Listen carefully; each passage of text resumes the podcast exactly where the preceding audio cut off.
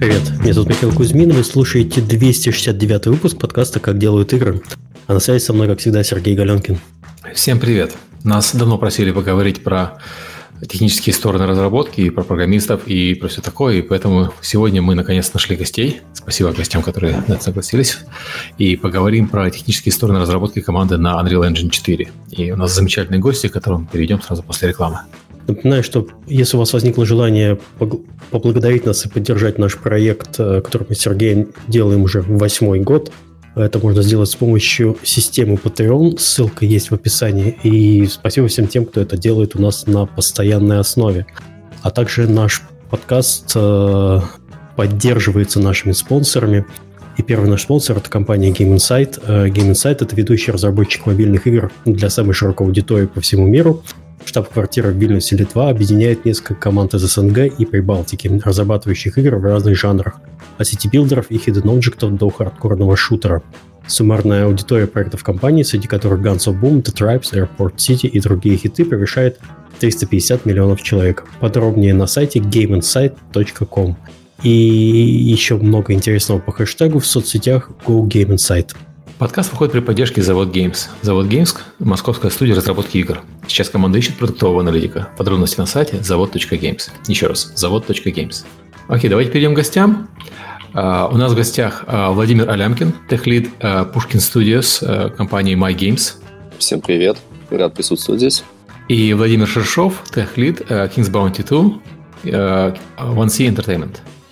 Всем привет, а, у меня немножко сносит, на самом деле, надо говорить 1С Entertainment, но привычка уже... И, и King's Bounty не то, а King's Bounty 2 по-русски. Извините.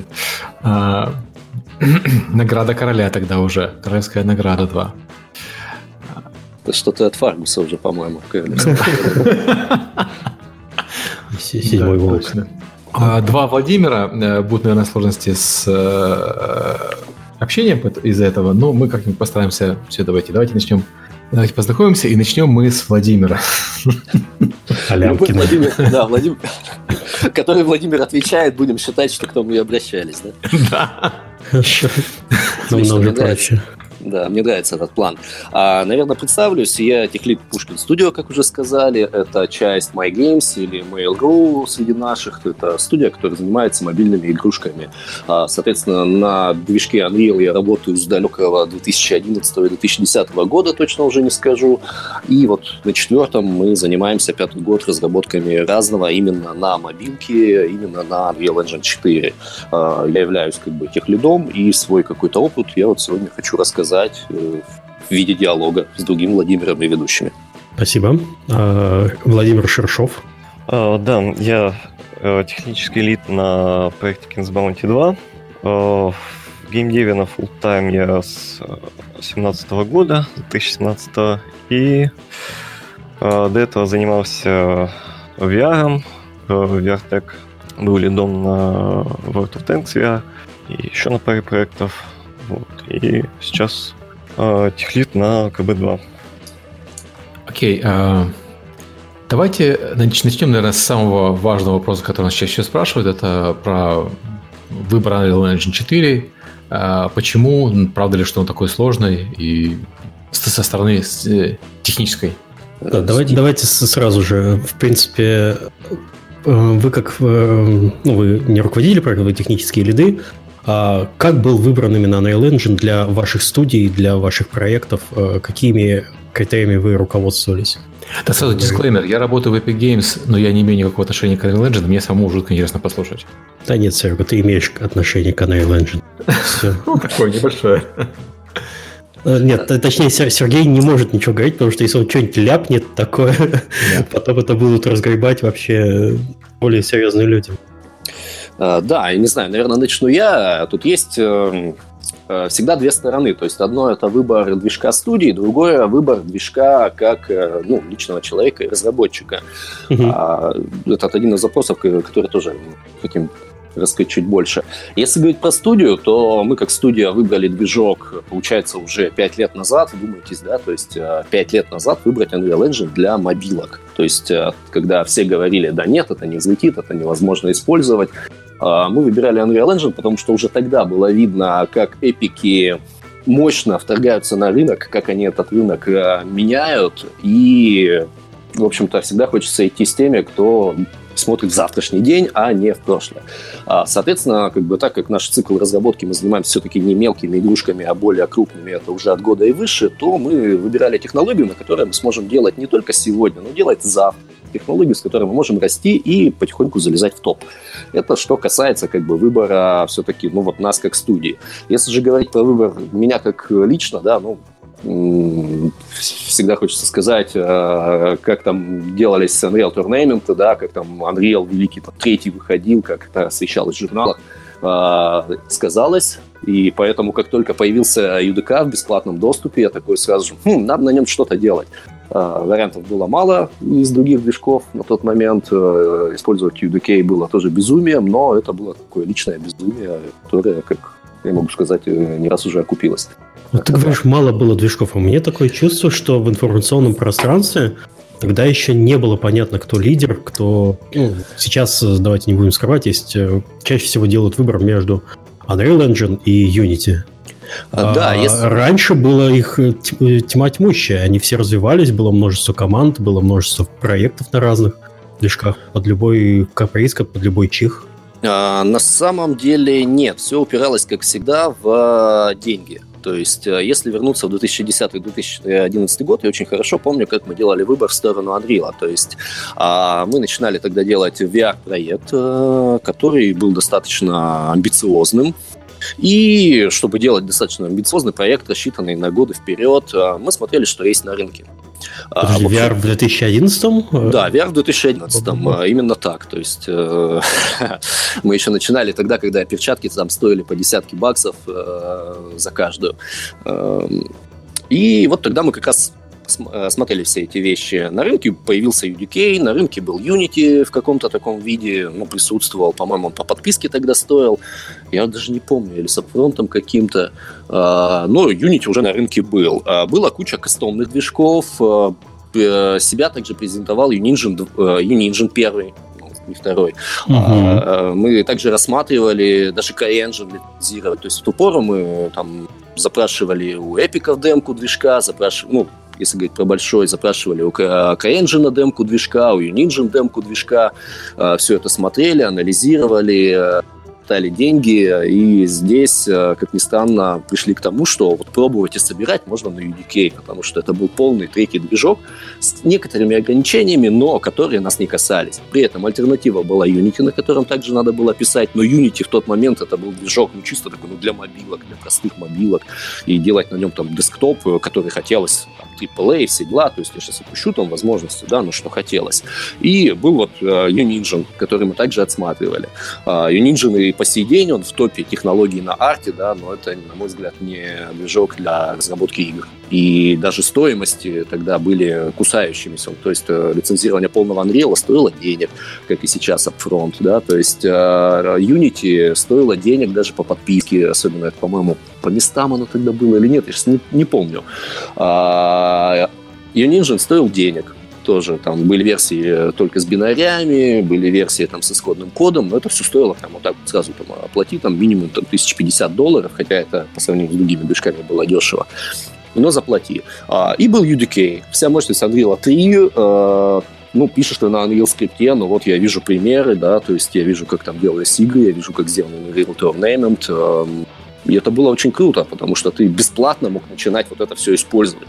С уровнем графики, когда ты открываешь демку анриловскую, да, там джунгли какие-то, ты такой, вау, как это сделано. То есть, вау, я хочу так же, да, сейчас пойдем это пилить. Это был вау-эффект. То есть, э, вау-эффект бесплатности, вау-эффект доступности тех технологий, о которых раньше ты только мечтать мог. Но не могли лицензировать полный Unreal а, в ту пору с его большими там стоимостями. Они потом снижаться стали. Как-то mm-hmm. так. Хорошо, а второй Владимир? Ну, что, у меня про выбор скажете?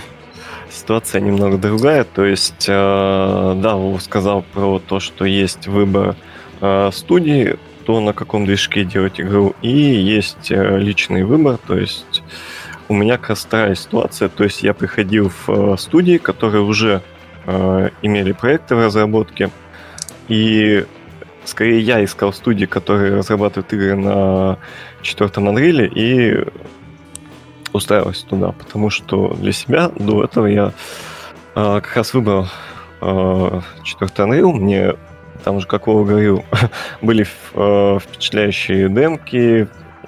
Тогда, когда он появился, э, по-моему, 2014, да, был год, четвертый по подписке за 19 долларов.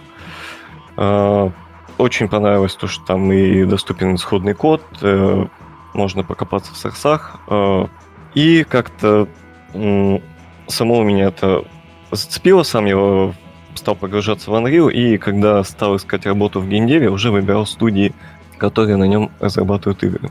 А историю выбора движка именно для King's Bounty 2 ты знаешь какую-то или, или, или это секретная информация? Потому что раньше э, King's Bounty предыдущие части делались, вот я специально посмотрел, на некоем The Engine – а Кинсбаунти оригинально делался на своем движке, а да, который магия, магия крови, не, которая была. Не, не, Вал, не Валовский делался на Unity, кстати. Ну, э, это я не, не могу рассказать. Окей, ладно. Но мы тут Поэтому... такие вопросы будем задавать. Ты, э, давай. Да. То есть я больше то, что э, не попадал еще в студию, где был на этапе принятия решения о том, какой движок mm-hmm. выбирать. Именно если брать более какие-то крупные. То есть, когда какие-то фрилансовские и прочие работы делал, там были возможности выбирать. Опять же, тоже я по своим личным предпочтениям выбирал Unreal, а тут уже скорее я искал работу подходящую. Окей, okay. хорошо. Uh, давайте двинемся немножко дальше. Uh, расскажите про обычный рабочий день программиста, работающего на Unreal Engine. Uh, да, есть такая вот интересная тема. Часто люди спрашивают, то есть почему некоторые темы так озвучивал тоже, а, как вообще происходит работа с Unreal, потому что очень сильное отличие на самом деле есть между тем, когда ты работаешь один или в маленькой команде, и все-таки в команде побольше. Поэтому как вот происходит мой рабочий день как программиста. А, я прихожу, смотрю, какие у меня есть задачи, я эти задачи начинаю делать. Чаще всего технически, если мы говорим про работу с кодом, это значит, что я завожу студию, перегенеряю проект, пишу какой-то код, а, закрываю редактор, билжу это все, перезапускаю редактор, запускаю плей, жду, пока загрузятся все ассеты, это радостно все начинает делаться плей, я как-то тестирую, понимаю, что а, что-то пошло не так или что-то хорошо, дальше снова я закрываю редактор, снова пишу какой-то код, снова собираю код на C++, который компилируется не моментально, а снова открываю редактор, который загружается, и, в общем-то, ну, вот так вот итеративно и итеративно. В чем здесь кроется такой вот маленький нюанс или секрет. Об этом я рассказывал на некоторых других конференциях. Чем быстрее происходит вот эта вот итерация у программиста, тем, соответственно, больше дел за день, больше день за месяц, за год э, он успеет сделать. Больше багов поправить, больше багов создать э, таких вот именно вещей э, стараются избегать, когда ты делаешь один. То есть эм, Например, я очень люблю работать на блюпринтах, но практически никто из нас э, именно в таком базовом продакшне на блюпринтах не работает. Э, извиняюсь, немножко сбился с мысли о рабочем дне программиста, но я хотел рассказать, рассказать именно то, что а, есть высокая вот эта вот как бы итеративность, есть очень много времени ожидания на некоторых вещах. А, ну, опять же, вот на сборке, да, то есть на оценке того, что ты сделал, там, на разбирании pull-реквестов других э, людей, на Э, комит своего кода, на помощь на другим художникам, на то, как э, ты должен разобрать свою задачу. Все вот эти вот маленькие нюансы, на самом деле, это тоже как бы работа с Unreal, потому что чем э, лучше выставлена, выстроена работа в команде, чем лучше выстроена работа между отделами, чем лучше выстроена понимание каждого из участников, что такое движок, что он может, что он не может, от этого дико зависит, сколько я успею за день. Мой поинт именно в этом. То есть, э, и поэтому, когда вот говорят, тут сложный Unreal движок или нет, часто можно говорить о том, сколько времени я потрачу на реализацию задачи вот так вот на движке. Э, это время сильно разнится. Об этом я хочу немножко чуть позже сказать. Я бы очень хотел другого Владимира услышать, как у них устроена работа. А, да нет, в целом я согласен. То есть э, Основная задача — это пытаться сократить э, время вот этих итераций, где это возможно, то есть ускорять время э, запуска проекта в редакторе, ускорять время ну, сборки проекта и так далее. чтобы люди э, успевали сделать э, больше работы и какие-то дурацкие мелочи их не тормозили. Э, более вот. того, да, ну вот как бы Unreal сложный движок. Вот есть э, такое вот высказывание, оно очень э, часто встречается на просторах э, именно я бы не сказал, территории СНГ, то есть русскоязычных форумах. То, что он сложный, я не так часто встречал на англоязычных э, ресурсах. А, но кривая входа, она достаточно хитрая. Чем больше времени Unreal развивался, да, то есть начинать работать на 4.0 было достаточно сложно. Не было ни туториалов, не было ни, там, скажем так, production ready движка на тот момент. А сейчас мы имеем 4.24 версию, огромное количество туториалов, огромное количество багов исправлено, огромное количество всего добавлено. Есть marketplace с огромным количеством ассетов. То есть работать на самом деле приятно. Сейчас а, школьники за несколько дней разбираются работать с Unreal на базовом уровне.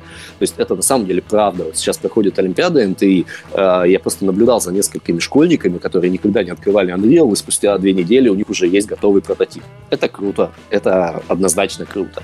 А, с этой точки зрения Unreal простейший движок. Но а, там, easy to start, hard to master, да, то есть эм, на Unreal достаточно сложно выпустить production ready проект, э, чтобы он не был тем самым Uh, да, это анриловский движок, который постоянно кашет и лагает. Я такое слышал не раз от э, игроков, э, даже от коллег из, из других отделов. Когда ты качаешь какую-нибудь игру на Стиме, а, и она в очередной раз, э, ты такой видишь, ага, это Unreal Engine, ой, крашнул, ой, мой компьютер не тянет, причем здесь Unreal. Да, Unreal более hard to master, чем некоторые другие движки. Отчасти это обеспечивается тем, что в Unreal по умолчанию включено очень многое. Того, чего не принято включать э, было и, наверное, все еще есть. То есть, когда ты только запускаешь открытую сцену, у тебя уже там, может быть, 30 кадров на встроенное видео, да, то есть, хотя, казалось бы, чего там есть, ответ ничего. Э, отключаешь все, у тебя уже не 30 кадров, у тебя уже 100 кадров. Как-то вот так вот. Поэтому разобраться в Unreal требуются, с одной стороны, годы, чтобы знать, как не, не надо делать, или знать какие-то шорткаты, как их быстро сделать. А с другой стороны, чтобы сделать игру на Unreal, чтобы получить работающий прототип, а, протестить свои а, да более того, даже что-то протестить. Э, пример PUBG можно привести, да, когда выходила первая версия проекта, которая показала, что да, эта механика работает, она не была технически идеальной. Потому что техническая идеальность это не то, что тебе требуется на старте, это требуется там, ну вот ребятам, которые делают проекты в Bounty 2, да, это требуется там а, нам, которые мы пилим там свои какие-то мобилки, которые пытаемся уложить там с максимумом картинки на минимум требующему железа. Это не требуется в основной массе, это не требуется, чтобы делать клевые игры. И именно поэтому Unreal давным-давно стал сложным движком. Он стал э, очень user-friendly движком. И когда вот спрашивают, не страшно ли на нем начинать, я говорю всегда, ребята, пробуйте, делайте, и, э, и все получится. И получ... ну, в целом-то сильно зависит да, от того, э, какой проект вы делаете. Ну, то есть, как раз моя первая игра там в Steam инди-игра, она была там 100% на блюпринтах, и никаких проблем, то есть, пожалуйста, и сеть работает, и прочие вещи, да, там технически и она была сильно не идеальна, потому что это был как бы первый опыт, но э, сделать что-то, что не требует какой-то специфичных, специфичных механик или каких-то э, суперсложных вещей, э, можно все это собрать очень быстро. И более того, это можно даже там зарелизить, оно будет нормально работать. Тем более, что э, с появлением той же нативизации э, блюпринты, ну, производительность на блюпринтах стала не так сильно влиять. Далее. Ну, кстати, производительность блюпринтов – это один из таких э, хороших мифов, устойчивых в сообществе, причем не только нашем, а мировом сообществе Unreal. А, типа вот, блюпринты медленнее, все дела, там, на них нельзя делать э, какие-то вещи. Ну, наравне с мифом, что в ТИК нельзя ничего писать. Да, в ТИК нельзя ничего писать. Там есть ряд таких мифов очень устойчивых, которые прям очень защищаются. У них там есть свои фанаты, которые вот говорят, что вот да, вот только вот так вот. А, мне всегда хочется спросить, ребята, вы профайлили, и, возможно, вы просто как-то, ну, не так к делу подошли, но там давайте возьмем сравним, например, те же самые блюпринты по производительности с Unreal Script, который был там с первого UT, там, вплоть до третьего UT, где он скоропостижно потом скончался и не перешел в UT4, в смысле в UE4. А, но фишка-то в чем? Это то, то, был тот же самый скриптовый язык, на котором написано огромное количество игр, включая там Unreal Tournament, включая там Infinity Blade для мобил, которые были там 3GS, четвертый iPhone, да, то есть а для Gears of War, э, опять же, и в Fortnite скриптах написано на самом деле. Да, в Fortnite огромное количество всего это. И вот, и вот как? Это есть, не на скриптах, а на Нет, нормально. То есть, как бы, если у тебя производительность э, блюпринтов не... То есть не, все, все упирается не в нее, то есть какие проблемы, почему не, не все держать на блюпринтах, если это небольшой проект, это комфортно для всей команды. Да, то есть, более того, это даже очень круто, это позволяет тебе решать задачу. А, я для себя не так давно сформулировал, то есть, ну, всегда вот эти вот всякие битвы, там, терки, да, вот блюпринты versus там C++, на чем лучше делать, а, они есть, о них там на каждой второй конференции рассказывают, э, что выбрать, и даже вот мы сейчас этого вопроса коснулись, а, но и такая радость клевая писать на блюпринтах. То есть, несмотря на то, что, например, в нашем продакшене их почти нету, там все свои прототипчики, да, которые там так или иначе Pet Project ты делаешь, а, я их делаю на блюпринтах. Это круто, ты набросал то, что надо, ты проверил идею, она работает или нет, ты показал. То есть, э, говорить о том, что что-то тормозит или что-то не так без профайлинга, это вообще слегка глупо, на мой взгляд. А во-вторых, э, ну вот к той теме возвращаясь, что Unreal сложный движок, Э, у Unreal есть один маленький нюанс. Э, со своим уставом монастырь не стоит приходить. Вот Unreal тот самый движок, который имеет свой устав. Э, часто люди, приходящие в Unreal, особенно с опытом какой-то другой разработки, на своих кастомных ли движках, на других движках или вообще там не из геймдева, они пытаются привнести свой э, устав в Unreal. Сказать, вот, ну вот я же так делал, вот так это работает. Нет, в Unreal это может не работать. Вот этот опыт часто является очень грустным и печальным. И именно поэтому складывается впечатление, что вот я попробовал на блюпринтах, вот сделал, у меня ничего там не работает, и как вообще с этим работать, и какой кошмар. Uh, Unreal это как университет, забудьте, чему вас учили в школе, ну, это касается любой крупной технологии.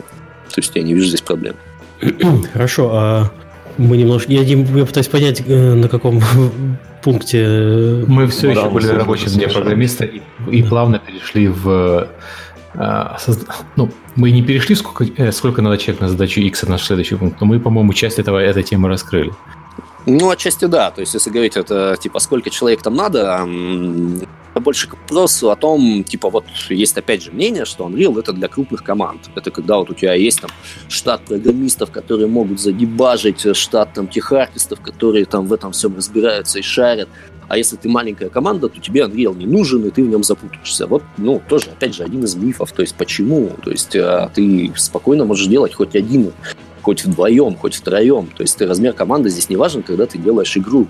А, Поэтому там нет, не требуется, наоборот. Unreal – та самая технология, которая наконец сказала, что делайте игры, мы сделали для вас движок. Надо писать движок, не надо писать свои шейдерные модели, не надо писать там кучу всего. В конце концов, передвижение персонажа не надо писать свое. Да, там character movement, он не идеален, у него есть там вопросы, но это такие уже нюансики маленькие, которые, ну, если вы до них дошли, вы молодцы, у вас, наверное, не стоит вопрос о размере команды. А если нет, ну, берите и фигачьте. Есть все для этого. То есть отличная основа. То есть мне иногда кажется даже многовато. Хочется, чтобы люди вот сами это поработали, сделали, и тогда там пришли. А нет, Андрей такой, вот, пожалуйста, на блюдечке хотите, вот, делайте, хотите, так делайте. Там, не требуется отдельного человека, который будет сидеть и писать там, физику персонажа в течение года, там, и два человека, которые это будут тестировать. Нет, Берешь, делаешь. Хорошо, а вот э, в каких командах какого размера вы работали? От, от и до на Unreal? Ну, если говорить вообще про размер команды от двух человек до где-то шести человек. Ну, отлично. Это именно программистов, да? Нет, не программистов. Это, то есть, смысле, я, я в принципе, как бы про студию. Потому что если говорить про программистов, то от одного человека до 15. А у вас, Владимир? Он э, от двух в команде, это вот как раз э, инди-игрушка до... О, сколько у нас тут? Больше 50 точно. Э, сложно сказать. Больше 70, по-моему. Хорошо, э, давайте от, от мелкого к крупному пойдем, пойдем дальше по плану. А, про организацию командной работы на Unreal Engine, Engine как раз а, первый вопрос у нас это выбор репозитория. Вот с чем э, вам доводилось работать, с какими репозиториями, и на чем в итоге остановились? Что лучше, и из-за чего так или не так? Володь, расскажешь что-нибудь? То я, ну, я, я, я уже говорю, что у меня ситуация опять же такая, что я всегда прихожу, где уже проекты в каком-то процессе уже все налажено, то есть используется, поэтому э, меня больше от э, каких-то домашних проектов, где выбор принимал, принимался непосредственно мной, а чисто для дома мне, конечно, удобнее использовать э, гид с LFS. Вот. Так что я думаю, тут э, больше Вова сможет рассказать подробно. Мы тестировали разное, да, то есть мы в студии использовали очень интересные связки, можно сказать. То есть э, один из первых проектов, которые мы начинали, э, мы использовали связку гита плюс SVN. Как ни странно, такая извращенская схема имеет право на жизнь, она прижилась на какое-то время. Я знаю другие команды, которые это использовали. А в чем проблема вообще работы с Unreal и вот этого всего выбора репозитория? То есть, когда мы говорим про разработку игры, мы говорим про достаточно большое количество бинарных ассетов. А, сами карты, модельки, текстуры, в конце концов, там DLL-ки можно хранить, да, то есть это все немножко боль. То есть, если среди там разработки программного обеспечения можно, кстати, назвать стандартом это использование гита, а, то игровые как только ты касаешься, типа, какую систему контроля версии выбрать для игрового проекта, если так погуглить и посмотреть в мире, то сразу же будет номер один Perforce. Как пишут Perforce на своем сайте, там 19 из 20 компаний используют Perforce э, ну, в топе разработки игровой, и с этим сложно поспорить. Причины, на мой взгляд, весьма исторические, а, но и практические. Соответственно, как бы, если мы выбираем систему контроля версий, у нас э, три варианта базовых – это гид с LFS, это либо SVN, либо Perforce. Есть еще пластик SCM, который также используется, но он менее распространен, я с ним достаточно мало работал. И... Вот с э, пластиком как раз столкнулся, да. Э, основная, кстати, проблема пластика, почему он, ну, он мало распространен, он работает по принципам э, тем же, которым работает Perforce, но есть всегда разница, ты работаешь как раз один или ты работаешь в команде, потому что как, как только ты работаешь в команде, когда, как только ты работаешь в студии, условно, полного цикла, да, то есть перед тобой стоит задача не только хранения данных, не только их версифицирования, но, например, интеграция с э, системами ревью кода, да, интеграция с continuous integration. А, все эти вещи, когда ты пользуешься пластиком, они ну, слегка да. нетрадиционны. Давайте скажем так, они вещи сами в себе. Ты не можешь использовать большое количество наработанных тулзов, которые умеют работать с гитом, с перфорсом, со SVN, там без разницы с чем. Пластик просто новый. А, и скажем так, унаследовал все минусы перфорса, связанные с тем, что это сервер. Скажем так, сервер only CVS. Так вот, опять же, всегда, э, в анриловском чатике буквально вчера или позавчера в Телеграме спрашивали, вот какую систему контроля версии выбрать. Если вы работаете один, единственная вещь, для чего вам нужна система контроля версии, это просто версифицирование. То есть, ну, какое-то удаленное хранилище и версии файлов чтобы всегда можно было там вернуться назад. Использовать Dropbox или Яндекс там диск условный, конечно, тоже можно, но надо хитро заигнорить будет там папочки Intermediate и Saved, чтобы они там трафик не жали и просто огромным количеством временных файлов не забивали. Все-таки э, в этом плане система контроля версий более гибко настраиваемая. Но по сути вам нужно просто хранилище. Как только вы работаете в команде, хотя бы минимум, а, вам надо обмениваться условно кодом, тем, чем вы делаете. Э, и, если вы работаете в маленькой команде, ну, условно, инди-разработчик, вам не, никакой разницы нету, какую систему контроля вы выбрали. Потому что как инди-разработчик вы вряд ли будете настраивать там continuous integration для всего этого. Вы вряд ли будете заниматься там э, организованным и подключением там, к системам код-ревью. Нет, это фантастика, это пустая трата времени, пока у вас маленькая команда. А, вам проще это вживую обсудить с каждым, да, там, посмотреть код чужого человека, да или вообще не смотреть. Это не те задачи, которые у вас стоят. А, лучше игру делайте, игру-проект. Поэтому без разницы, вот что у вас есть на текущий момент, то и используйте. Нет ничего, что вам больше понравилось, вот по названию, по внешнему виду, а, не знаю, по стратегическому использованию, не знаю, хотите вы уехать, например, работать из стран куда-нибудь там на Запад или в США, используйте Perforce. Хотя бы просто посмотрите, как он работает. А, хотите поднять домашний сервер, ну, поднимайте, но, например, я рекомендую облако, облачные решения. Облачные решения также SVN сразу же почти отпадет, потому что найти адекватный SVN-хостинг э, только Assembler можно назвать, который на объем рассмотрен. А Git LFS зато во всей красе 10 долларов у Bitbucket за 100 гигабайт места. А Perforce самый дорогой, его в облаке использовать э, для инди вообще бессмысленно. То есть никакого. Вот весь выбор на уровне инди. А если мы говорим про выбор уже для э, production ready компании, вот там все интересней. Там можно выбирать э, Git, SVN, Perforce, а мы используем Git LFS. Вот э, мы к этому пришли после нашего вот этого монстра с гитом для кода, LFS для бинарей, стали использовать Git LFS. А почему мы не используем, например, Perforce? Потому что мы все-таки программер-драйвен команда, у нас достаточно сильные core программистов, у нас приоритет задачи, скажем так, разработки кода стоят на первом месте. Если проект был бы, скажем так, арт-драйвен, возможно, мы бы выбрали Perforce и как-то к нему присобачили гид там или что-то.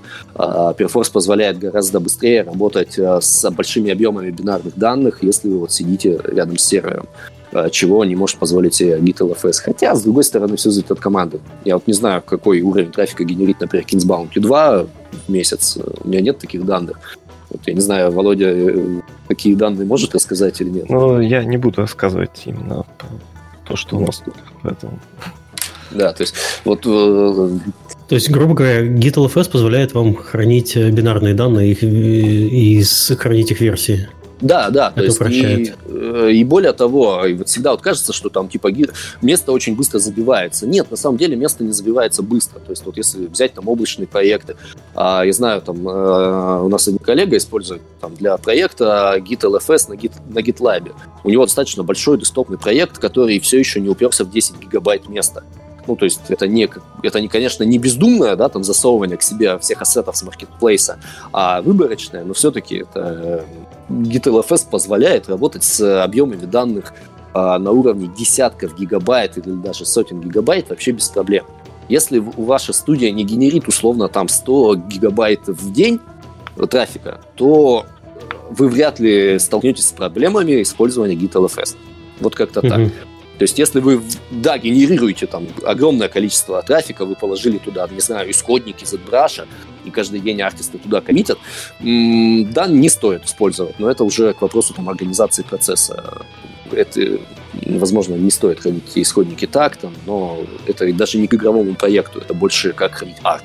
Для этих ребят там существуют такие вещи, как э, серебро или серебро, я уж не знаю, как она называется, которая для артистов заточена и для вот этих гигантских объемов данных. А если говорить игровой проект, GitLFS отлично подходит прям просто на ура. Я бы даже так сказал, после того, как ты поработал на GitLFS, возвращаться к чему-то другому очень болезненно. А с точки зрения внутренней паранойи, э, внешние облачные решения с точки зрения безопасности, как к ним относиться? Э, тут есть такой нюанс. Вот, например, на уровне вот нас, да, вот если говорить о Mail Group, у нас все внутреннее. Мы не, мы не работаем с внешними облачными ресурсами, и это, ну, скажем так, принимается на уровне организации в целом. Я уж не знаю, какие там э, как бы это правильно сказать, резоны, да, то есть я не тот человек, который занимается безопасностью на уровне такой большой организации. А если говорить там о других компаниях, которые я знаю, использовать облака, да, отлично. Ну, то есть, э, когда ты просто отдельная студия, а какая-то организация. Тем более, если это небольшая студия, то это как, бы даже если и, как бы даже если большая, то есть э, содержание этого всего в облаках обходится сейчас гораздо дешевле. То есть с точки зрения безопасности я чуть ни разу не встречал, чтобы GitHub там куда-то слился или там Assembler протекла. Поэтому, учитывая, какое количество э, ребят используют облачные решения, на самом деле, на том же GitHub, на том же Bitbucket, на той же Assembly, Perforce облачный, то вот у меня им полное доверие. Скорее mm-hmm. хакнут мой сервак там, или вынесут, не знаю, там любой участник разработки, имеющий проект вот на флешке его в интернет выкинет. Это гораздо более вероятная история, чем протекло облако. Как-то так. Окей, okay, хорошо. Давайте двинемся дальше. Еще очень частые вопросы это по поводу э, использования блюпринтов против э, C++. Мне, мне кажется, тут надо даже эту э, тему назвать использование блюпринтов и C++, потому что использовать, ну, как мы уже... Одно. Ну, нет, в смысле и, то есть и то, и то. Наверное, когда их использовать, когда Сейчас. что? А, мы уже эту тему немного коснулись, на самом деле.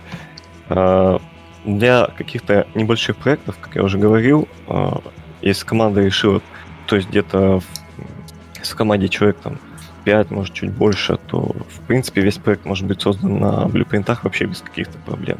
А с блюпринтами а, для работы в команде есть минус в том, что если один тот же блюпринт поменяли одновременно несколько человек, то их удобно уже не смержить. Вот. И когда команда небольшая, то этих проблем, в принципе, обычно нет, потому что ну, э, мы это обычно на столах так согласовывали, то есть я сейчас меняю вот это вот, и просто никто другой не трогает. А, кстати, вот интересно, а вы не пробовали лочить? То есть, э, я как понимаю, уже SVN, по-моему, используете, что? А, у нас э, этот, ну, для блюпринтов, да, SVN.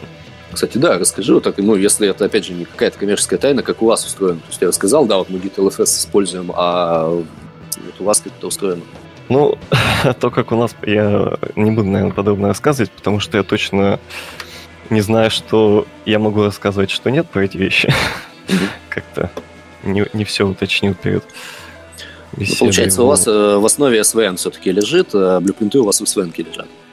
А, да, вот. Но если такой крупный проект, его, естественно, делать на блюпринтах смысла нет, потому что нужно делать ветки, нужно все это дело постоянно мержить и так далее. Тут как бы лочить нет.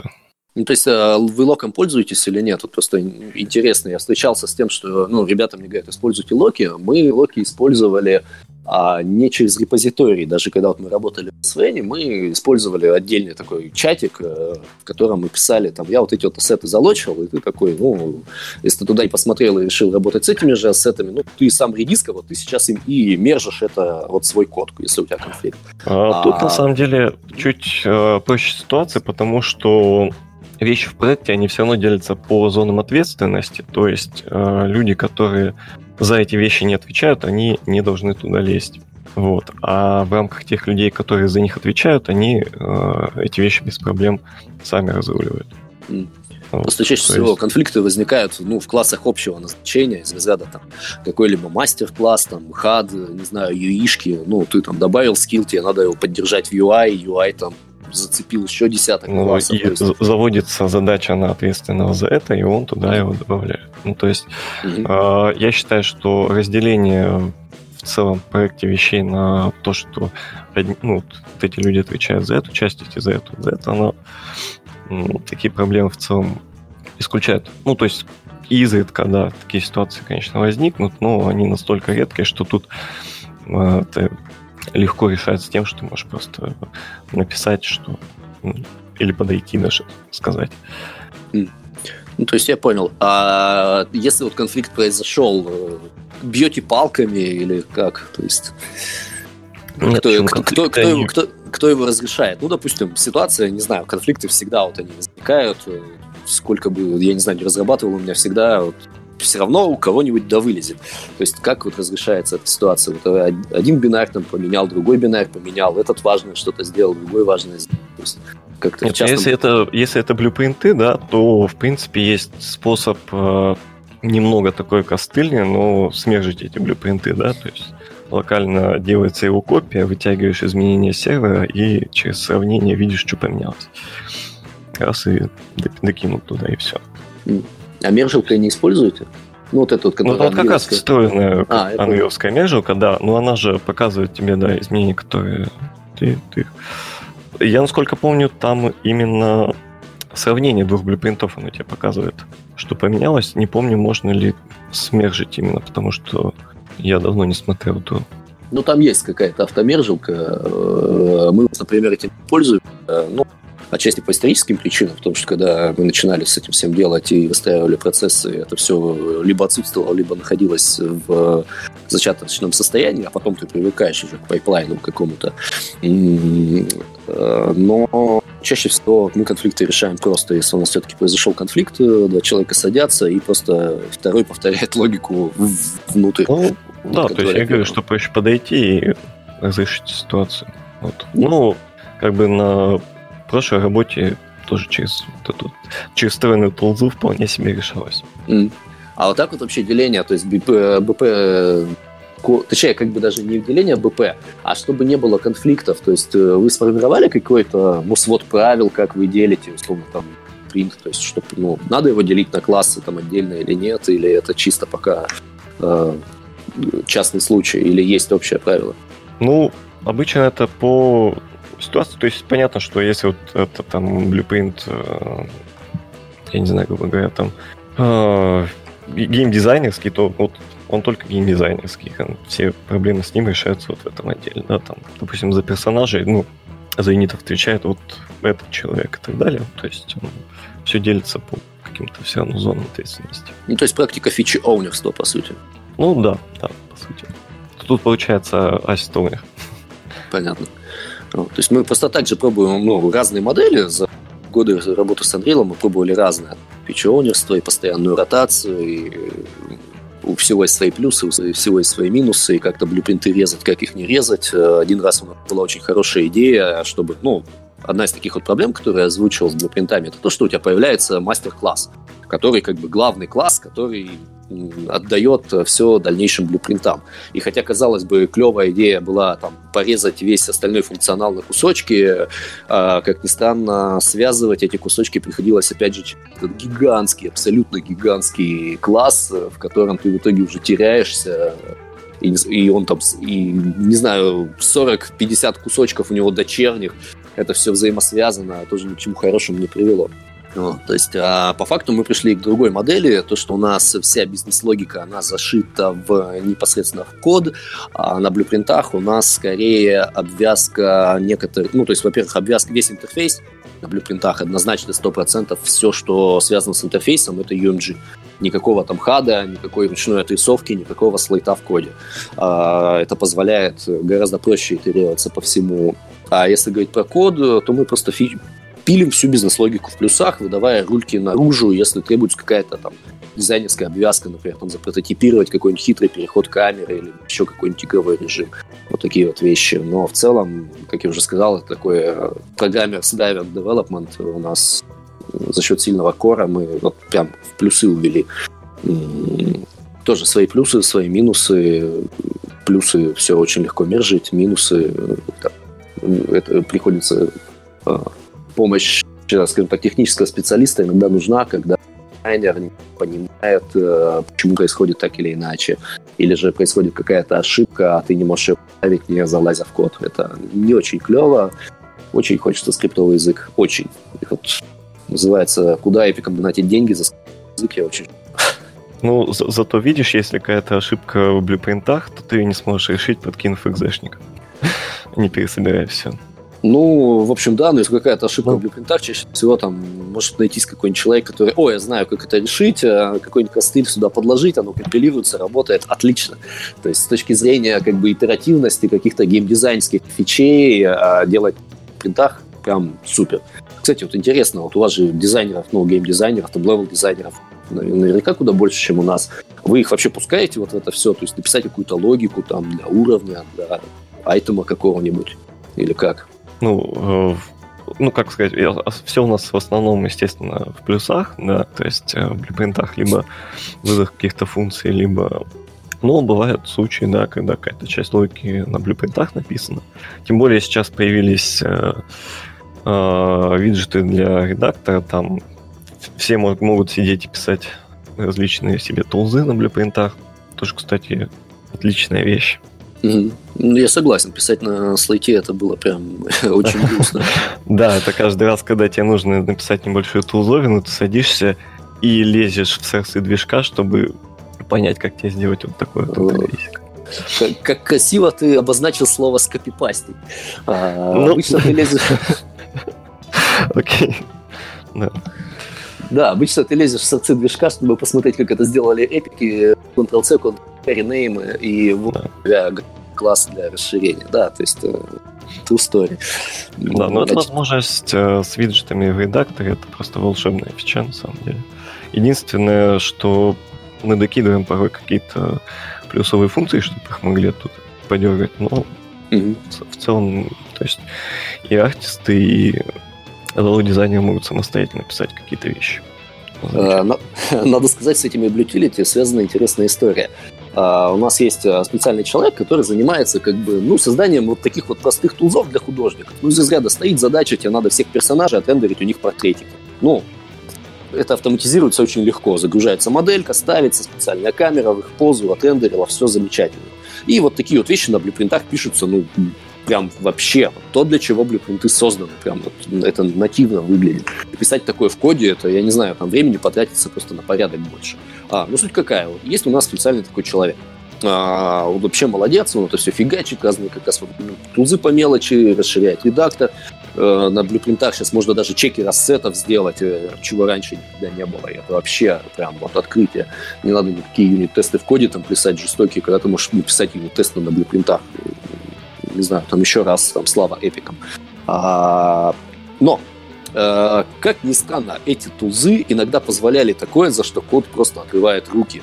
А, называется проблема номер один работы Unreal Engine, да, то есть это то, что там есть свой garbage коллектор и свои правила работы с памятью. Они достаточно простые, с одной стороны, с другой стороны, если ты никогда не удосужился прочитать, как это все работает, вообще как это должно работать, ты можешь делать очень интересные вещи, как там соединять там, инпуты из разных флоу, да, там, перебрасывать переменные через стек на вот этом вот blueprint графе. А уж больше того, если ты там загружаешь, выгружаешь уровни, тузы позволяли делать то, что я такой первый раз вижу, такой думаю, это не должно работать, но это работает. В этот момент я думал, что я чего-то не понимаю, пока не пришел 4.24. К счастью, 4.24 все эти вещи такой, ну, перестал позволять делать.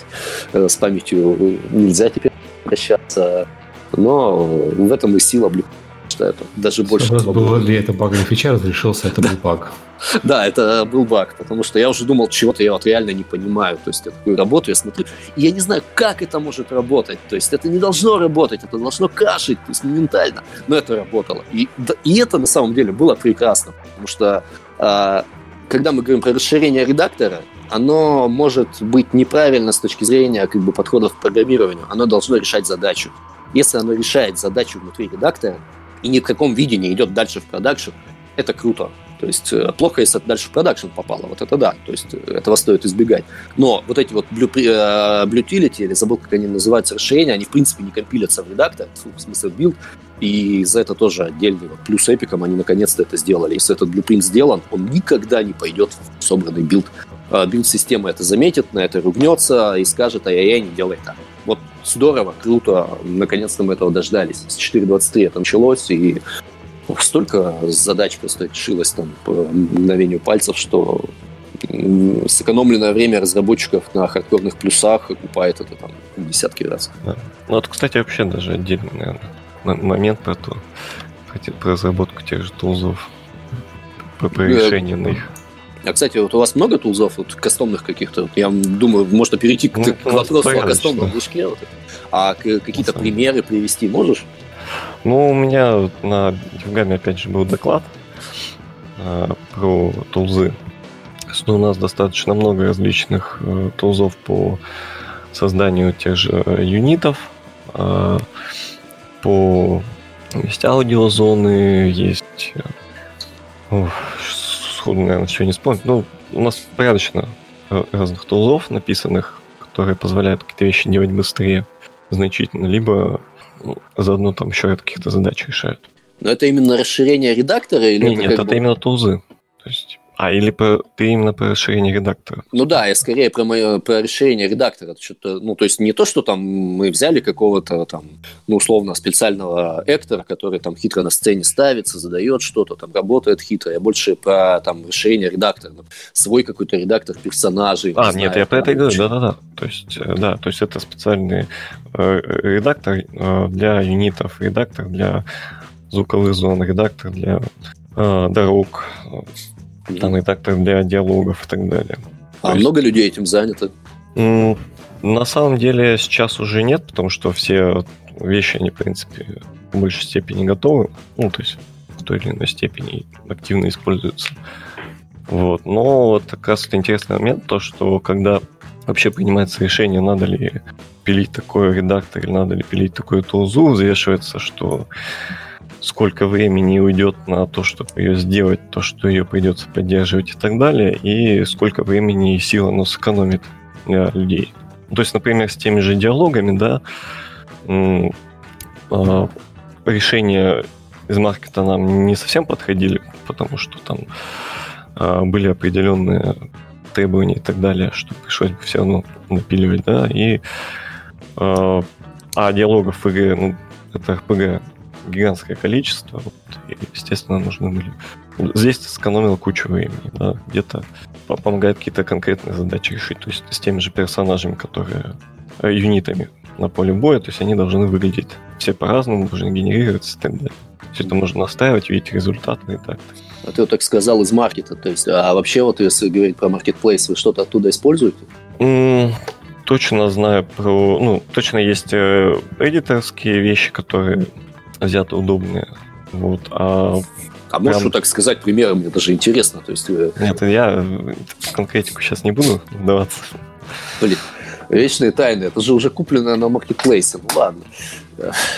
И сейчас Серега в истории транзакции посмотрит на компанию.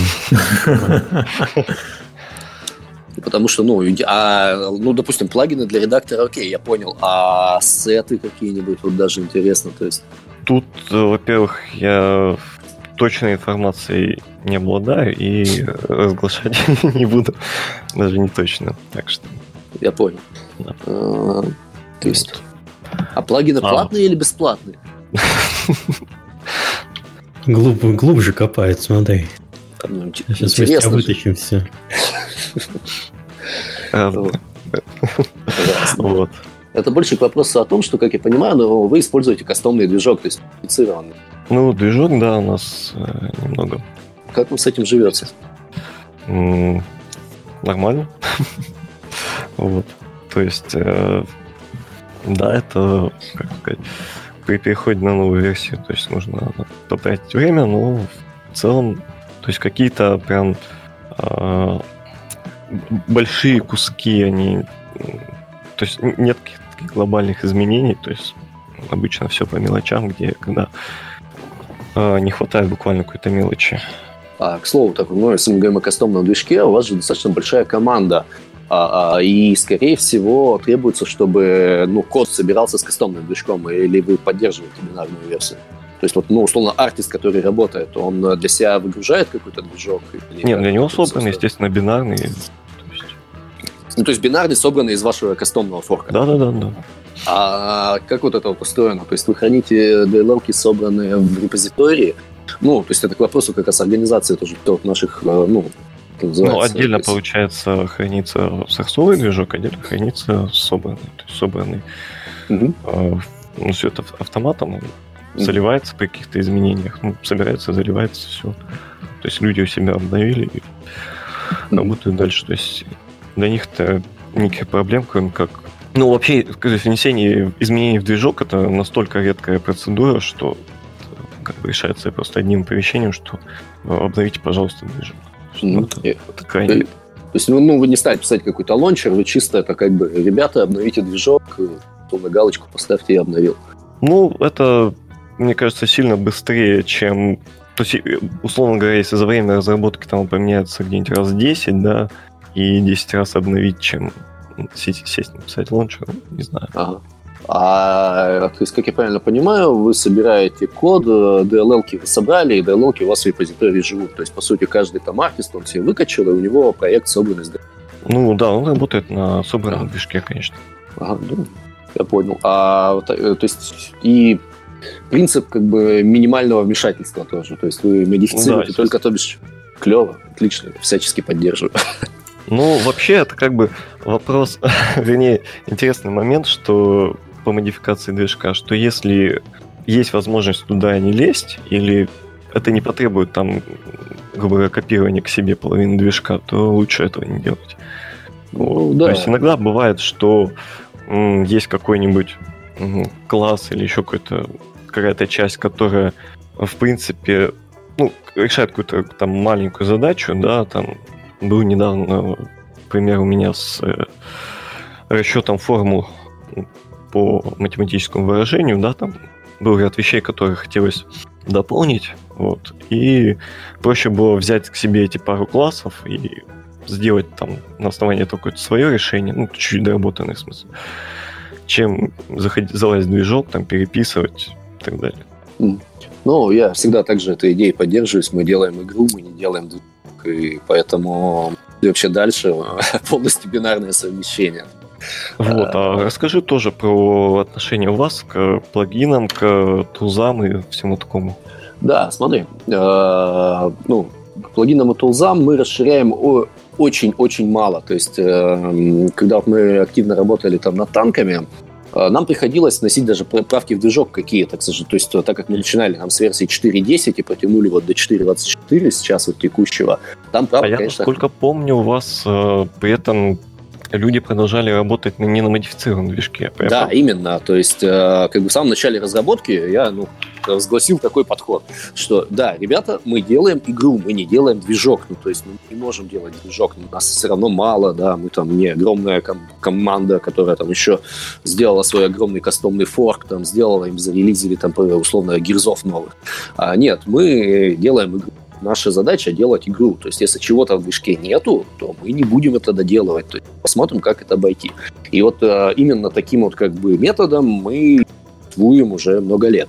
Да, иногда приходится модифицировать. Но э, э, вот все проекты, которые мы делали, они абсолютно играбельные и тестируемые на бинарной сборке. То есть э, обычный разработчик, э, условно там художник, даже программист, который не пишет совсем низкоуровневый тех, он работает с бинарным движком. У нас DLL-сборщик пользуется движком из лончера, собирает DLL-ки, DLL-ки кладутся в репозиторий, художник выкачал себе репозиторий, поставил движок из лончера, запускает, у него все работает. Вот именно так это и устроено. Вот до сих пор. А, более того, на текущем проекте в разработке а, у нас а, настолько разница пропала между движком и ну, кастомным и не кастомным, что ты на бинарном движке спокойно делаешь пэкэдж и получаешь то же самое. А, единственные отличия там касаются, ну, то, что ты не можешь на бинарной сборке собрать дедик, и ты не можешь, сколько я помню, некоторые iOS фичи поиспользовать. Мы, так как мы их используем, то вот финальный билд собирается на кастомном движке, а так это чистая копия, ну, чистый форк э, вот текущей релизной версии. А, что касается плагинов, а, мы использовали некоторые плагины с маркетплейса в том числе, особенно вот э, одно время использовали плагины GameDNA, э, там связанные с подключением Facebook, с подключением таких вот вещей платформенных. Это удобно, по крайней мере, было одно время. А в итоге, с одной стороны, конечно, это было удобно, с другой стороны, мы столкнулись с тем, что не все плагины поддерживаются своевременно, не все плагины поддерживаются качественно, и часто от тех плагинов, которые есть на маркетплейсе, нам нужна какая-то одна микрофича. А, сейчас мы перешли к тому, что а, ну, плагинов в проекте у нас хватает, но большинство плагинов это наши э, студийные. Они бывают микроплагины из разряда а, там, функция входа в Facebook это один там Java файлик условно там и куча плейт кода.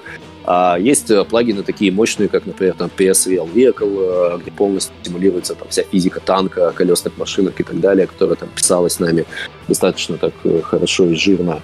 А, и, кроме того, поддерживаем идеологии, что если мы используем какие-то вот такие плагины, мы их делаем open То есть, если это не какие-то там closed source секреты, а у нас таких, по-моему, всего один плагин из десяти, а все остальное так или иначе доступно. Вот у нас на GitHub, например, мы этим делимся, мы вообще за вот эту движуху эпиков с открытым кодом э, и всячески поддерживаем. Э, если касательно тулзов редактора, опять же, если следовать вот этой идее, мы делаем делаем движок, никаких кастомных расширений редактора у нас сейчас, например. То есть все кастомные расширения редактора ограничены использованием вот этих вот новой системы Blutility для редактора, который появился 4.23. Это вот те самые там тузы по рендерингу там, портретиков персонажей, по хитрому там, запеканию кубмапов, вот такие вот вещи, которые делаются просто на блюпринтах.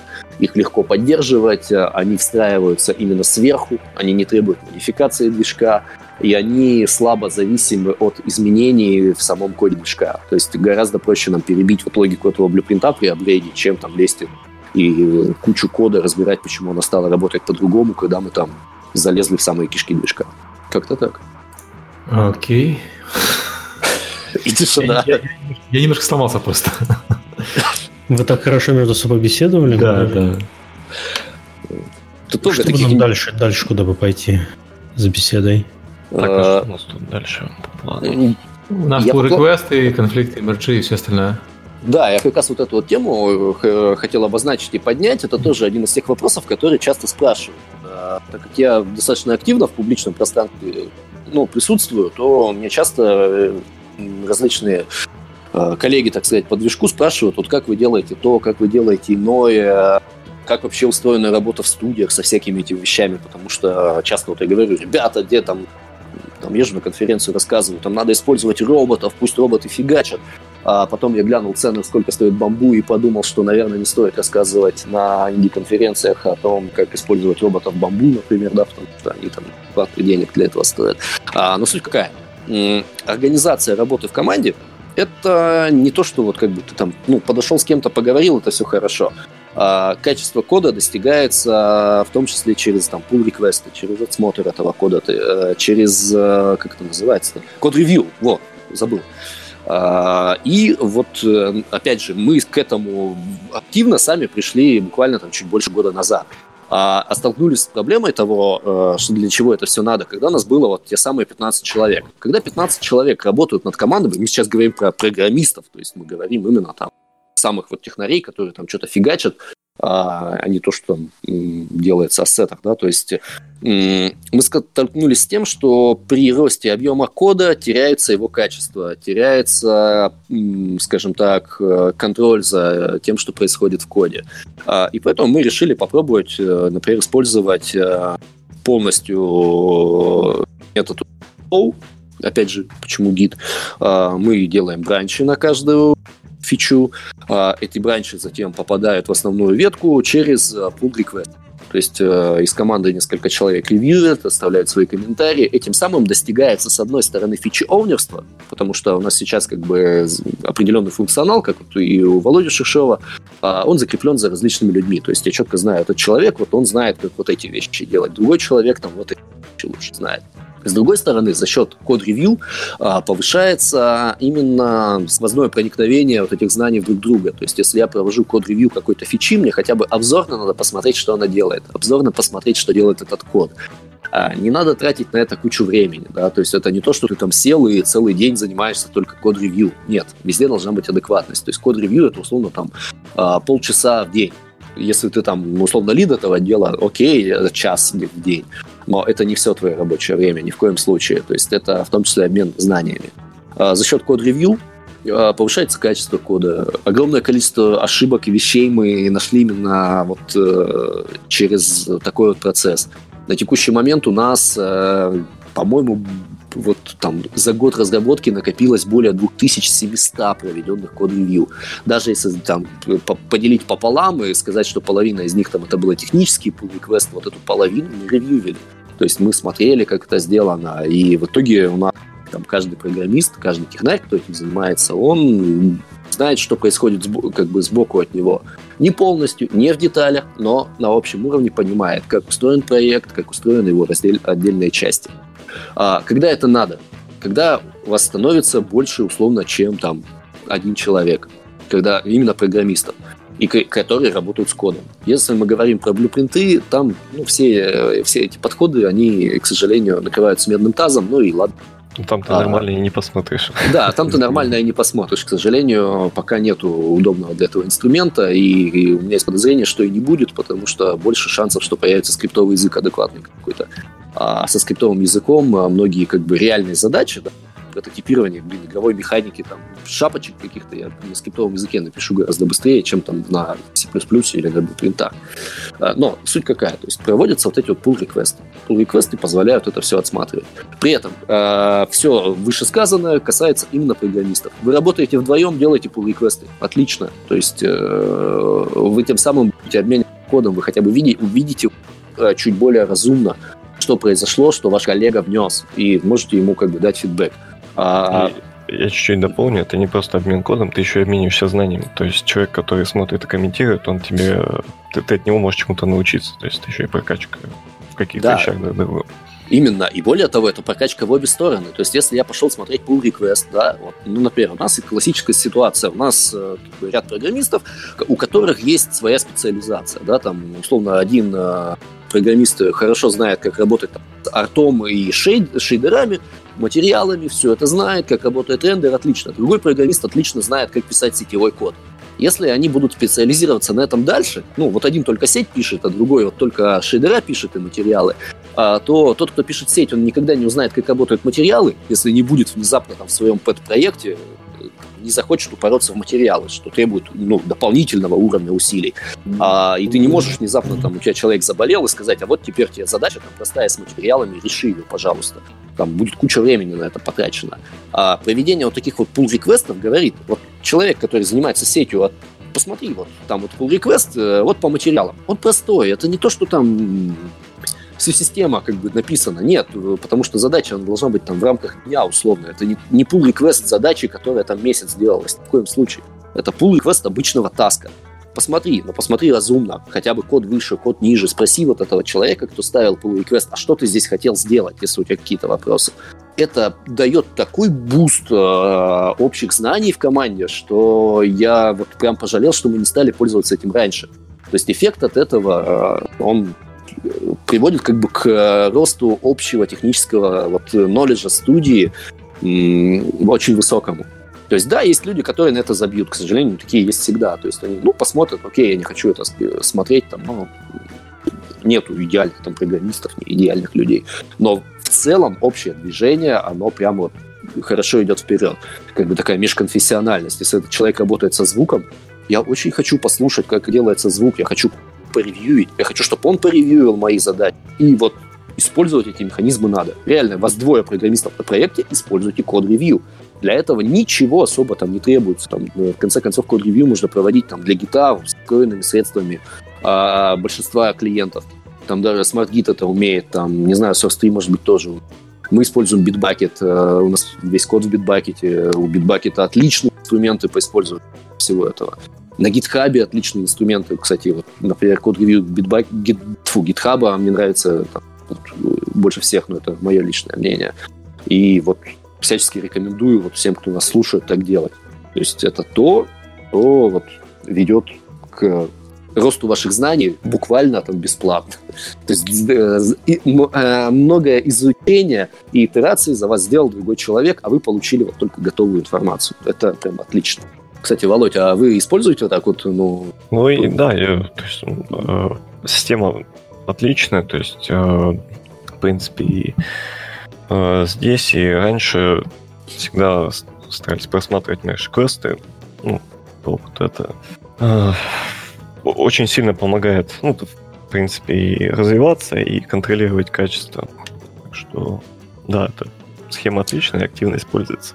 Тем более позволяет ознакомливаться с чужим кодом, ну, проникать, потому что бывает ситуация, когда кто-то или в отпуске и так далее приходит на ну, какая-то прям срочная задача что-то поправить, все равно есть человек, который, ну или несколько человек, да, которые просматривали мерши квеста программиста, который в отпуске, они понимают, ну, в общих чертах, куда залезть и что сделать.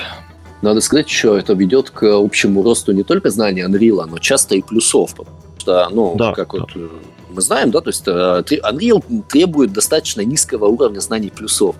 По большому счету, ты знаешь, чем отличается ссылка от указателя, да, то есть, ну, ты вообще понимаешь концепцию указателя, и, в общем-то, все, можно отсюда брать и фигачить, там не требуется ничего сверх. А, и очень легко в этом остановиться в своем развитии. Ну, ты фигачишь и фигачишь. Работает, работает. Отлично, отлично. Зачем читать как, там, книги по плюсам какие-то хардкорные, казалось бы, да? А, и, ну, такой, такой типичный грешок многих, кто вообще ну, начал на продакшене работать. А есть другой ряд людей. Есть э, ряд людей, которые там разбираются в нюансах там, плюсов, им очень это нравится, они это разобрались. Э, там. Я очень люблю с такими людьми общаться, причем вот именно какие-то вот такие частные вещи обсудить. А мне часто не хватает там, времени, желания вот именно залезть и посмотреть вот там вот, новый стандарт вышел, что в нем находится, да, там, или как что-то. А когда мы только начинали делать проекты, например, был дико против использования лямбда, э, ну, лямбда выражений.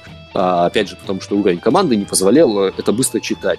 Сейчас в нашем коде огромное количество таких вещей. Почему? Потому что мы стали это обсуждать, мы стали там, на в pull реквестах там приходит, ну, ставится pull реквест, приходит другой там парень, который прям очень хорошо знает плюсов, и такой говорит, вот здесь это можно решить вот, вот так.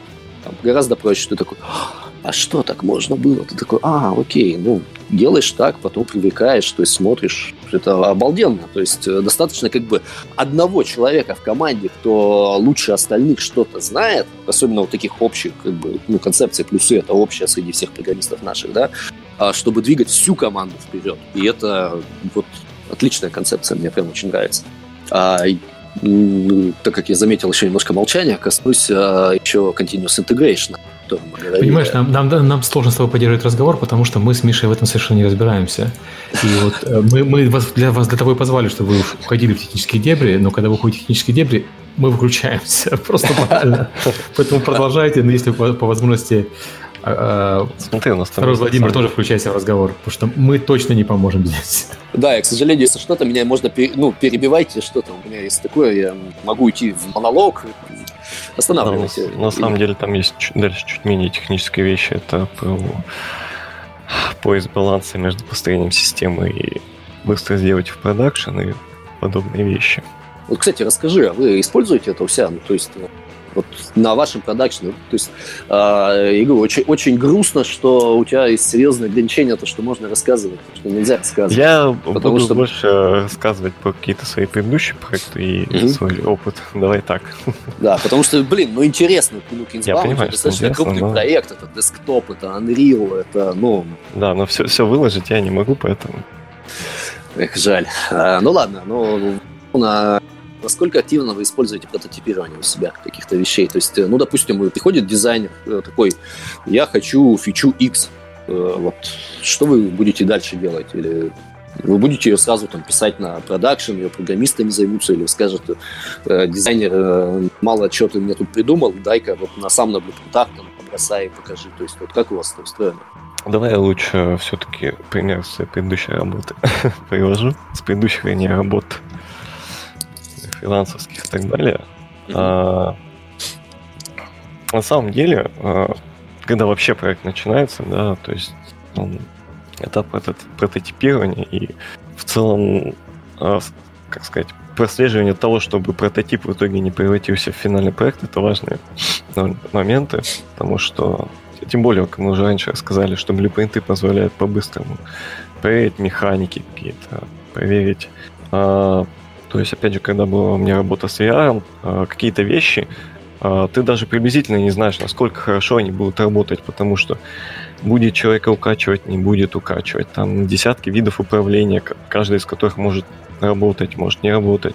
И вот этот вот там, именно этапы прототипирования, ну, здесь я ничего не буду рассказывать подробно, там у нас активно использовались, то есть а, были проекты, когда довольно продолжительное время собирался прототип, проверялись куча способов управления, перемещения и так далее.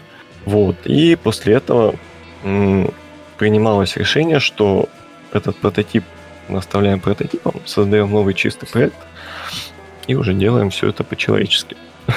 А вот, ну, по твоему мнению, или часто ли ты сталкивался? То есть, смотри, один из основных страхов тех, кто делает прототип, вообще любого разработчика, ну, страхов и концернов, это то, что вот ты сделал прототип, ну, окей, зашло. И теперь, ну вот же у вас почти все играет, давайте мы сейчас вот альфа-версию там за, на, как это, на паблик запустим через два месяца. А, и у вас внезапно нет времени все выкинуть, и получается надо тащить за собой прототип. Или говорят там, а давайте мы еще вот здесь вот это, вот это поменяем, а, надо ли делать новый прототип, а, или... Не, ну это просто в какой-то момент должно приняться решение, что мы получили какую-то базу, с которой мы можем уже дальше работать. Ну, потому что э, геймдев, он такой, у тебя всегда какие-то механики, они всегда прототипируются, потому что э, никогда точно нельзя сказать, вот будет оно так интересно играться или не будет, пока ты не попробуешь какие-то вещи. Mm-hmm. Вот. Но именно что касается прям прототипа как отдельного проекта, то есть на него все равно какой-то лимит по времени и лимит по... Ну, то есть от него ожидаются какие-то результаты, да, они получены. А Дальше это все переходит в новый проект уже чистый, где все собирается нормально, да, там может что-то отдельно прототипироваться. Может быть, в какой-то отдельной ветке, может, еще как-то, может, а, собирается стал... так сбоку, чтобы, если что, это можно было убрать, либо подключить нормально. А сталкивался ли ты именно как бы с необходимостью обосновывать, что именно, ребята, нам надо этот прототип выкинуть? Потому что, ну... Да, да, да, то есть вот как раз э, были VR проекты, когда... То есть прям есть э, там, проект, в него можно нормально поиграть, полноценно, ну, как сказать, более-менее.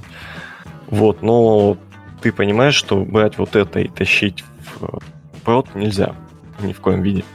То есть э, это не расширяемо, это, опять же, то есть это, если оно делается именно как прототип, потому что цель прототипа это сделать э, быстро и чтобы оно работало. Mm-hmm. И если ты делаешь так, то, естественно, лучше это все не тащить в прод. Ну да, это надо, надо объяснять, да, что эти вещи нельзя забирать. Тут просто а, еще это идет с тем, что, например, ну как бы вообще в то, как играется игра, это во многом, ну, не код. То есть, э, как вот мы это недавно обсуждали, да, это там это анимация, это арт или что-то, это занимает часто время. То есть, с одной стороны, типа, прототип собрали, но на кубиках, да, то есть, и непонятно, это работает или не работает. В итоге приходит к чему?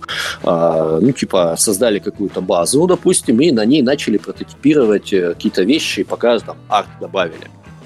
А, и в итоге вот, эм, ну, проект разрастается. Вот эта фича запрототипирована, вот это запрототипировано, вот это запрототипировано. И вроде бы как бы, ну, отлично все это работает.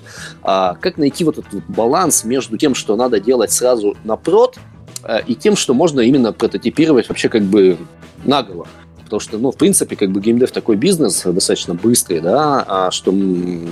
Почему ты спрашивал, да, про необходимость обос ну, нельзя делать вот прототип полноценный с артом долгое время. То есть, ну, там, не знаю, год делали прототип.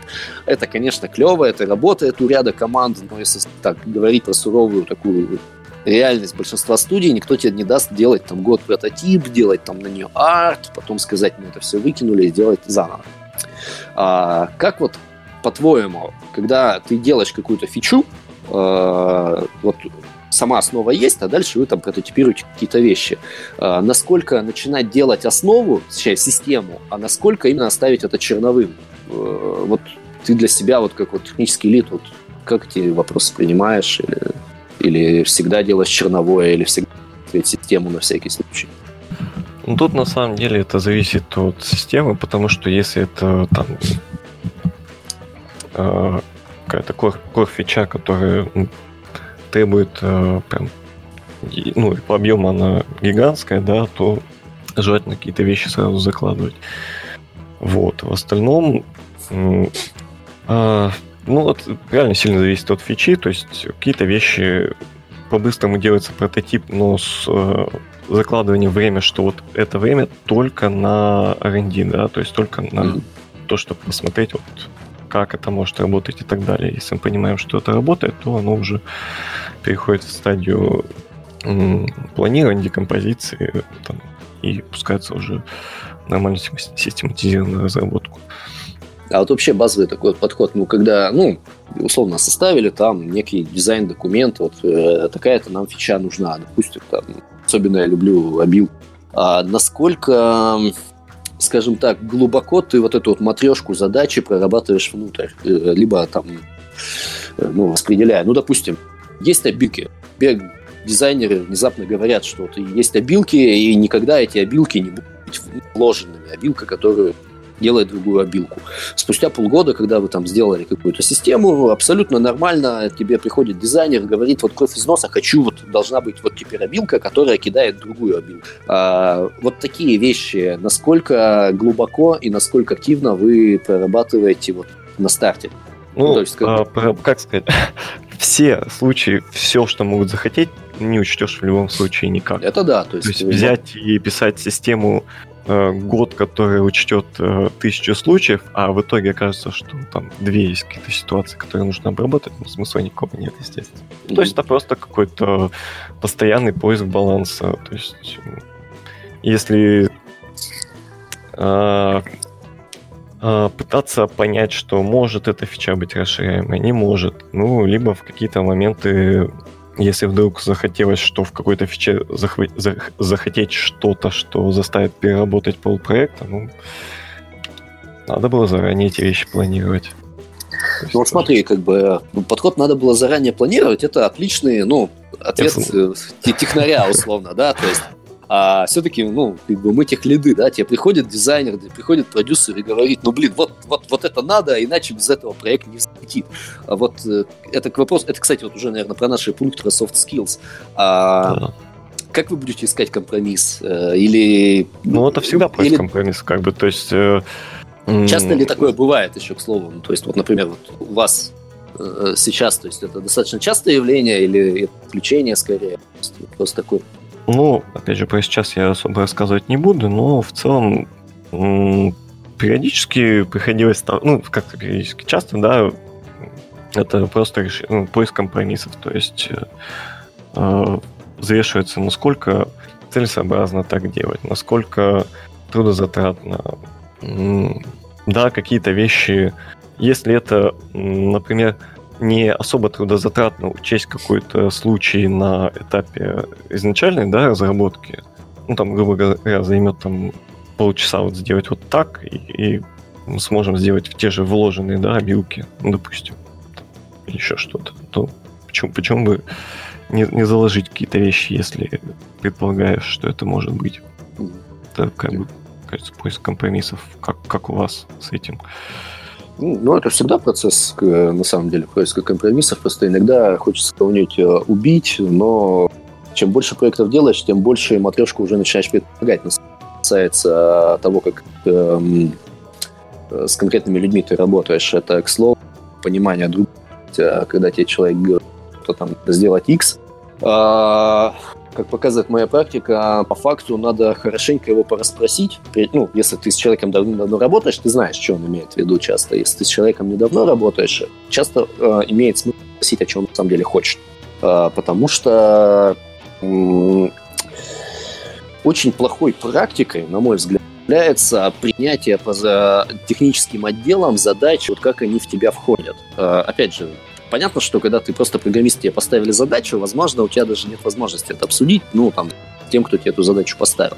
А, и надо там поднимать выше, там хотя бы со своим лидом обсудить или прочее. Как бы, когда ты там технический лид, важно выяснять, что этой задачей понимается. Э, ну, это да, то есть, если прилетает даже описание с документом и так далее, ты смотришь, что для этого придется городить огромную дичь, огромную систему, да, и когда идешь выяснять, что, что требуется в итоге, понимаешь, что это делается там в 10 раз проще. А, вот так вот. Вы многие задачи проходите, декомпозируете именно с технической стороны, ну, в смысле, чтобы вот понять, ну, допустим, сформировали, надо сделать то-то или то-то, насколько глубоко... Не, ну, естественно, все проходит просмотр, то есть, э, э, как сказать, все, все исходит от того, что должно быть в результате, то есть, что именно mm-hmm. хотят получить, потому что а, без этого в целом не получится, ну, сказать, если просто брать вслепую все, что прилетается, сделайте вот это, сделайте вот это, сделайте вот это, то, во-первых, это будет все делаться миллион лет, а потом окажется, что на самом деле хотели сделать не это. А вот эти вот задачи, они как бы кто занимается выяснением того, что это надо? То есть они все через тебя проходят? Ну, все, да, фичи, естественно, проходят через э, меня, и то есть бывают какие-то вещи, которые, да, понятно, то есть что требуется. Ну, опять же, ты уже сказал, и со временем э, понимаешь, кто как описывает задачи, кто что хочет. вернее, кто что подразумевает, когда он пишет, что это хочет. Э, это к слову, есть один такой интересный пример. Буквально на днях, э, там, я уж не помню, в какой группе ВКонтакте, что-то про level дизайн, э, публиковали слитое тестовое задание для level дизайнеров э, Ubisoft, получается, Far Cry серия. Ну, на Far Cry. И там, если его внимательно почитать, одно из таких основных требований было, как ни странно, оформление документации. То есть, вот что мне нравится, вот, у ребят сразу понятно, что level дизайнер это не тот, кто там просто раскидал, да, все там по карте, здесь вот так красиво, здесь что-то красиво, но и донес мысль до окружающих. А насколько вот в вашем продакшне э, внимание уделяется документации? Чисто ну, такой... Порядочно. Порядочно, скажем так. Именно технической или как бы, ну, вот артовой тоже? И технической, и геймдизайнерской, ну, и вообще, то есть, и артовой. А вы ее ну, насколько актуально поддерживаете? То есть, вот, ну, условно, вот в рабочем дне программиста сколько времени уходит там, на работу с документацией, условно на ее поддержку. Если, если ты делаешь какие-то вещи, да, которые mm-hmm. э, касаются, э, которые меняют что-то в э, блюпринтах, да, то есть ну, какие появляется mm-hmm. какой-то новый функционал, меняется текущий, естественно, обновляется тут же, там приходит уведомление на почту, что вот в этом документе появилось вот это. И какие проблемы, собственно не знаю, используйте практику там совместного вычитывания. То есть, ну вот, допустим... Ну да, да, то есть если mm-hmm. обычно, если человек какой-то будет заниматься вот этой фичой, да, то э, документ просматриваю я и частенько просматриваю, скидываю, вернее, тому, кто будет этим заниматься, чтобы у него тоже какие-то вопросы сформировались и так далее, потому что, mm-hmm. во-первых, э, все делать это в одного неправильно, потому что что-то упустишь, что-то еще. Ну, то есть, чем больше людей посмотрят, тем лучше, но кидать как бы всем смысла не имеет, потому что зачем всех каждый день грузить э, документами, если это не надо. Понятно. А вот так вот из стека вы используете для документации Confluence, жиру, фу, жиру, ну, в смысле, э, вот, ну, ваш стек для вот обеспечения командной разработки вы в чем это все ведете? А, в Вертеке у нас э, конец был Trello. Э, в целом Jira вполне себе ок. То есть связывается и с тем же гитом без проблем. И приходит, э, как сказать, и, и в таску пишется, что было закомичено, и в комит таска все это перевязано и так далее. А в доках, то есть... Э, э, а документацию? Ну, в документации тоже ссылки. Ну, в смысле, Confluence или что-то иное, вот здесь такой. Да. Интересно просто. А, ну, различные команды используют э, различный софт, и это прям... А, Оно не очень, наверное, удобно, потому что все ну, привязано. Да, там, там есть с одной стороны удобство, с другой стороны неудобство, и непонятно, что выбрать. Это больше к вопросу как бы для слушателей, кто слушает, что ну как работают различные команды. А встречается же как? Ведение документации в Docs ах, в Notion, в Confluence, там, то же самое касательно таск-трекеров, их достаточно большое число. А, Но а у вас в чем ведется? Э, у нас э, Atlassian овский стек. То есть вот э, я, ну, чем больше разговариваю с ребятами в студии, можно сказать, что вот на нашем рынке Atlassian овский стек это такой стандарт де-факто стандарт. А, это Jira, это Confluence, а дальнейшие вещи зависят от.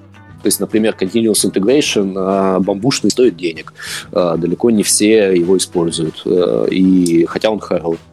Часто, чаще встречался вариант использования для Continuous Integration, блин, не Redmine, а как он, Jenkins, о, Jenkins.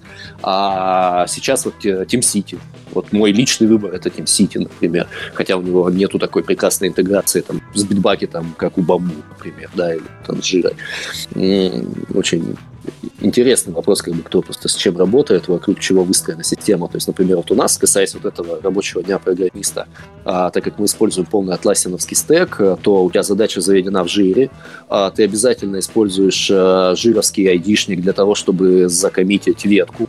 А, если ты не использовал ну, название вот этого таска, да, у тебя сразу же специальный бот скажет, что нет, нет, нет, я ничего от тебя не принимаю отличное правило, позволяет, ну, прям линковать комиты с тасками.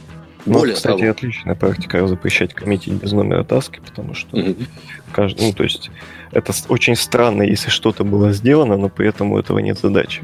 Да, ну, хотя у нас такое есть, э, а, но по факту э, у нас есть специальный тег, который позволяет закоммитить э, без указания таска, но как это права на подобные вещи есть только у нескольких людей.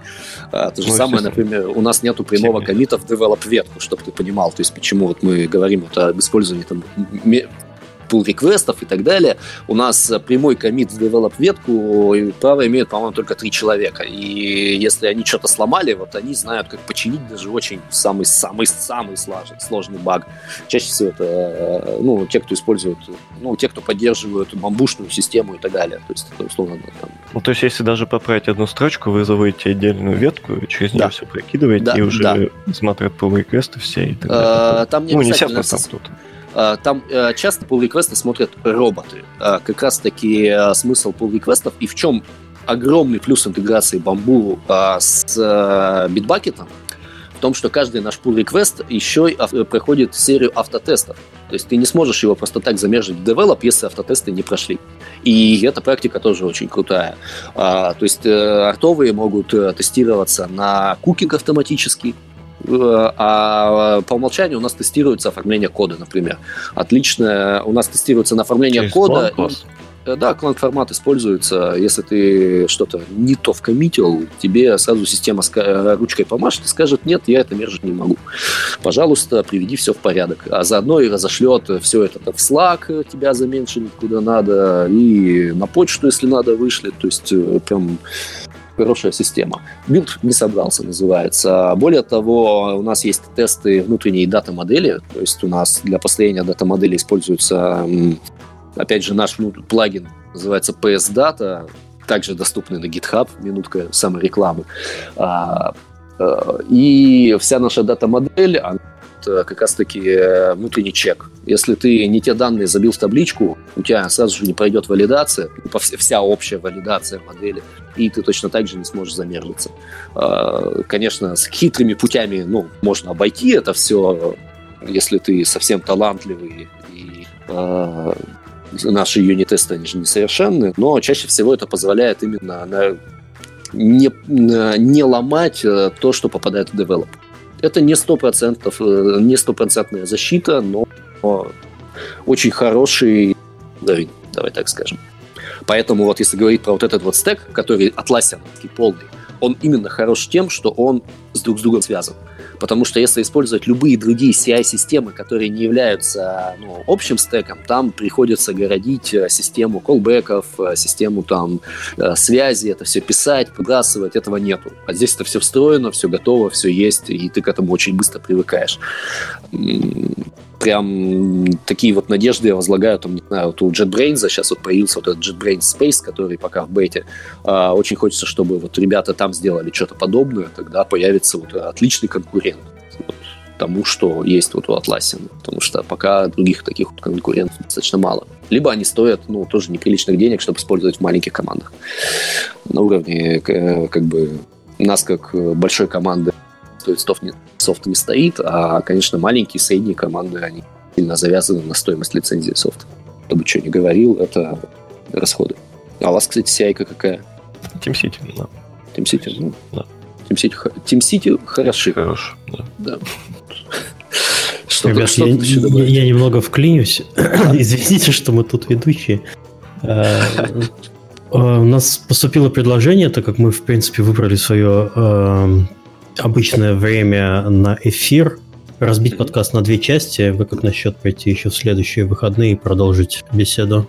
Ну, я, я только сейчас смотрю, у нас на самом деле просто были часть пунктов, на которые мы просто перескочили. У нас на самом деле почти все и закончилось, нет? Или... Мы можем как продолжить, так и закончить. Поэтому, если вы зовете, мы сразу... Если вы хотите, мы можем пройти сделать это не на следующей неделе, а через неделю. Там, ну, то есть, как вам удобно. Да. Тема, Мне тема явно интересная, но я боюсь, что мы не все раскрыли. Угу. А я могу на, на следующих выходных легко. То есть как... Окей, okay, хорошо. Я, надо будет подумать пока. Окей, давайте тогда в почте порешаем, потому можно, mm-hmm. можно еще, в принципе, если еще что-то, какие-то вопросы э, родились в, в плане беседы, можно их тоже будет добавить в документ. Нам проще, конечно, с, э, продолжить тему на следующих выходных, чтобы mm-hmm. план там не, ну, логично, не пропадал. Вот, но mm-hmm. это мы уже потом решим. А, пока предлагаю закруглиться немного. Угу. Я бы даже еще предложил, что если у кого-то, кто слушает наш подкаст, возникли вопросы, чтобы слушатели написали, и мы ну, на следующую, условно, да, это тоже можно вопросы. сделать. Э, на сайте kdcast.com есть э, форма контактов. Если какие-то вопросы Есть форма комментариев, на самом деле, тоже. Можно писать в комментариях именно к этому выпуску. Да, или, или в комментарии тоже на сайте. Пишите, мы пока прервемся. Постараемся с Сергеем в следующий выпуск, может быть, что-нибудь даже побольше говорить, потому что мы тут не... первые полчаса, час мы еще старались. Потом... Мы соображали первые полчаса, час, потом просто все. Потом все, мы были потеряны. А, спасибо тогда гостям, а, спасибо всем, кто слушал, и вернемся к этой теме в следующих выпусках. Да, всем спасибо, ждем вопросов. Ну, всем пока, до следующей встречи, значит. Пока. Всем пока. Walking